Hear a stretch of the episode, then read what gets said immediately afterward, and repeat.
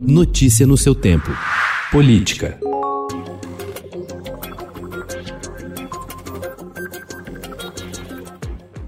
O projeto de lei que pretende remover alguns dos controles que governadores de estado têm sobre suas forças policiais também invade atribuições da Polícia Federal em relação à fiscalização e regulação de empresas particulares de segurança privada. A avaliação é de representantes e entidades do Ministério Público e da Polícia Federal ouvidos pelo Estadão. O texto em discussão prevê que caberá às polícias militares credenciar e fiscalizar as empresas de segurança privada, os serviços de guarda de quarteirão ou similares e as escolas de formação, ressalvada a competência da União e atendidos os termos da legislação específica do ente federativo.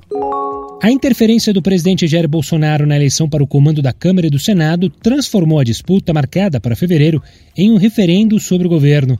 Enquanto o país discute o início da vacinação contra a Covid-19, Bolsonaro entrou no varejo das negociações.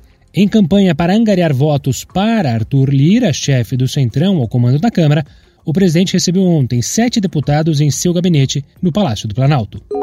A Human Rights Watch divulgou ontem a nova edição de seu relatório anual sobre a situação dos direitos humanos, analisando a situação em mais de 100 países. No capítulo sobre o Brasil, a organização não governamental afirma que o presidente Jair Bolsonaro tentou sabotar os esforços para desacelerar a disseminação da Covid-19 e tomou medidas que prejudicam os direitos humanos.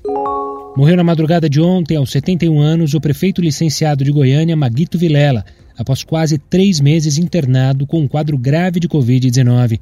Ele estava no Hospital Israelita Albert Einstein, em São Paulo, desde o dia 22 de outubro e lutava contra uma infecção pulmonar diagnosticada na semana passada.